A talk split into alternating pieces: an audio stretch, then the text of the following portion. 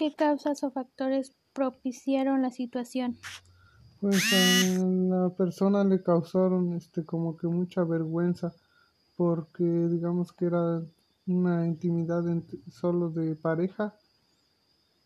¿Por qué consideras que la joven el joven haya actuado de esa manera?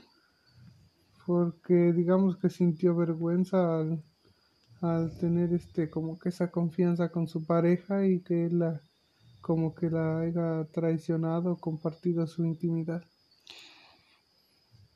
¿Qué acciones debemos hacer para de hacer como sociedad para evitar ese tipo de acciones? Pues más que nada la educación y este más que nada igual en, en cuanto a su sexualidad y pues como que aprender a respetar este la